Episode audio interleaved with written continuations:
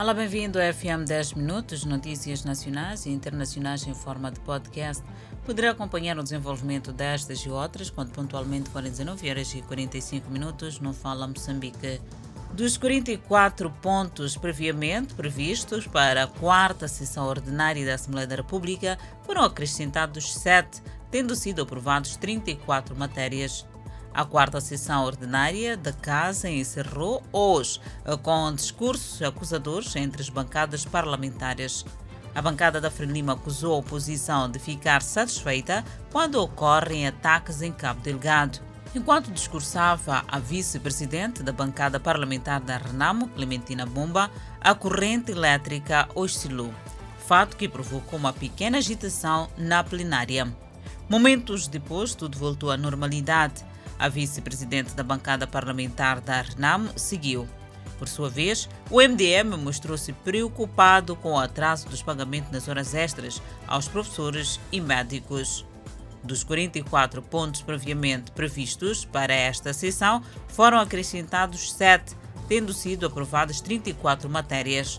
As sessões ordinárias da Assembleia da República retomam no próximo ano. Ainda com as notícias nacionais, o Ministério da Cultura e Turismo viabilizou a capacitação de 255 jovens profissionais no atendimento de serviços de bar, uma iniciativa para dinamizar e dar qualidade aos serviços de hotelaria e turismo em Moçambique. O Instituto Nacional do Turismo, por via de parceria, esteve em frente desta que é a terceira edição da capacitação de jovens que poderão prestar o atendimento nos serviços de bar nos diferentes espaços turísticos em Moçambique. Grande parte dos formandos são do sexo feminino e provenientes da ilha de Moçambique, cidade e província de Maputo. Capacitação que poderá permitir a criação de oportunidades de emprego, um processo de capacitação que o Ministério da Cultura e Turismo garante dar continuidade. Nesta fase da pandemia da Covid-19, que tem muito prejudicado o setor da hotelaria e turismo, a autoridade do setor devolve ou desenvolve iniciativas de formação para o desenvolvimento do turismo no país.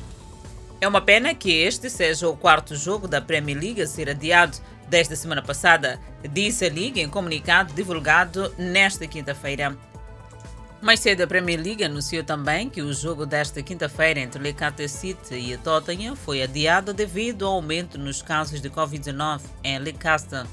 Tottenham, que relatou 13 testes positivos entre jogadores e equipa, teve dois jogos da Premier League adiados após a viagem da semana passada. O Spurs também teve uma partida contra a Burnley adiada devido ao forte nevasca, o que significa que eles agora têm três jogos do campeonato em mãos, em meio a uma agenda lutada, onde devem jogar cinco vezes em todas as competições nas próximas duas semanas. A partida de Brentford contra o Manchester United na terça-feira foi adiada depois que o campo de treinamento da United foi fechado devido ao surto de Covid-19 e na quarta-feira a partida de Burnley em casa de Watford foi cancelada pouco antes do início do jogo, após o Watford ter relatado testes positivos. A Premier League reintroduziu medidas de emergência após anunciar na segunda-feira um recorde de 42 novos casos positivos de Covid-19, isto na semana passada. A Premier League divulgou dados sobre os níveis de vacinação de jogadores em meados de outubro e disse que 81% dos jogadores receberam pelo menos uma dose de vacinação Covid-19, com 68% duplamente vacinados. O UEFA lançará a campanha de vacinação. A UEFA vai lançar um vídeo dirigido aos jogadores com médicos que explicam os benefícios da vacinação.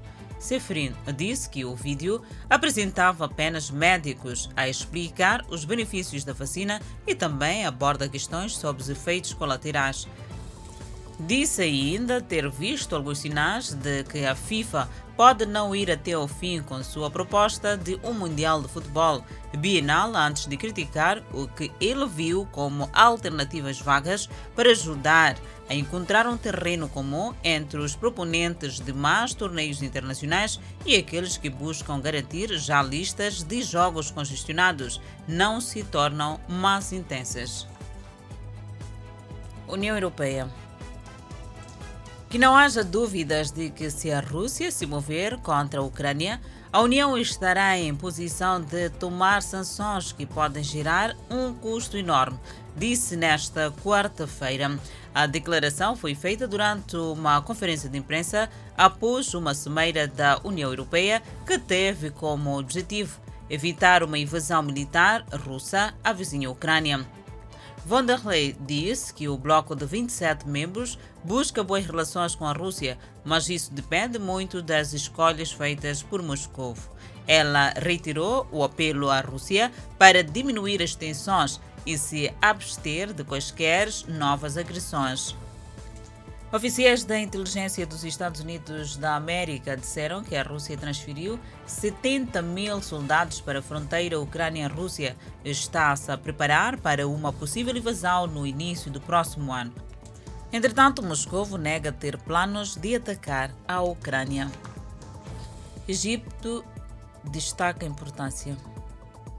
A eleição que visa ajudar a unificar o país após uma década de guerra civil deve ocorrer em pouco mais de uma semana, mas os apelos para um adiamento estão a aumentar. A votação marcada para 24 de dezembro é para escolher o primeiro presidente da Líbia desde a derrubada e morte do ditador Muammar Gaddafi há mais de uma década.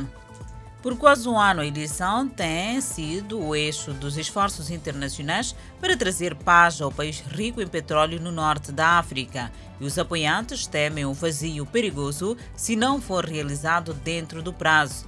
Mas os críticos alertam que prosseguir com a votação agora pode lançar o país em nova violência. Em conferência de imprensa, Fará também abordou o conflito palestino-israelita, expressou apoio à posição do Egito em relação a uma polêmica barragem na Etiópia, no principal afluente do Rio Nilo, e disse que valorizava a posição do Egito sobre o conflito no Iêmen. Vamos falar da época chuvosa. Esta época começou a se fazer sentir com alguma acentuação a partir da tarde desta quinta-feira na cidade e província de Maputo, onde a chuva fez danos e alagou ruas e quintais. Em algumas zonas, a chuva continua a expor fragilidades dessas vias. Fragilidades de casas e vias de acesso mais uma vez expostas pela chuva em Maputo, cidade província. Chuva que fez com que vários moradores do bairro Baião, na Matola, deixassem sua caminhoneta longe de casa e terminar a jornada a pé por conta da via alagada. Hoje desafia a água, mas não tem certeza se não vai desistir e recuar. Várias são as pessoas que têm seus quintais totalmente alagados pneus montados a servirem de ponteca para saltar de um lado para o outro na execução de tarefas domésticas, mas não são suficientes e acabar se movimentando na água. Muitos sentem pelos seus filhos menores que estão expostos às chamadas doenças hídricas. As periferias da cidade de Maputo têm também cenários que deixam a desejar. No centro da cidade, os estragos registaram-se nas primeiras horas da tarde da quinta-feira e até amanhã desta sexta os sistemas de drenagem tinham captado parte da água que tinha alagado as vias. E muito se notou na baixa da cidade de Maputo. Seguimos com a segurança rodoviária, onde a Polícia de Trânsito iniciou esta sexta-feira a fiscalização e sensibilização aos transportadores interprovinciais para a segurança rodoviária. A atividade decorre em vários pontos no âmbito da quadra festiva o terminal interprovincial da Junta na capital do país. Transportadores já com todos os assentos do veículo ocupados por passageiros e não podem seguir viagem antes de ouvir instruções da polícia.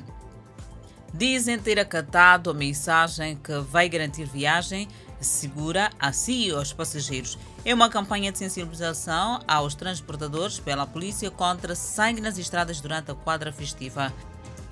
É verdade, é preciso prestarmos muita atenção e seguirmos com as regras de trânsito e evitar acidentes de viação. Quando se fizer à rua ou mesmo na autoestrada, posiciona-se como um condutor prudente. Afinal de contas, tem que conduzir a sua viatura e a viatura a seguir.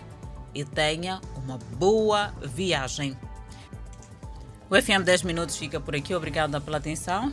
Poderá acompanhar o desenvolvimento destas e outras quando pontualmente forem 19 horas e 45 minutos. Até lá.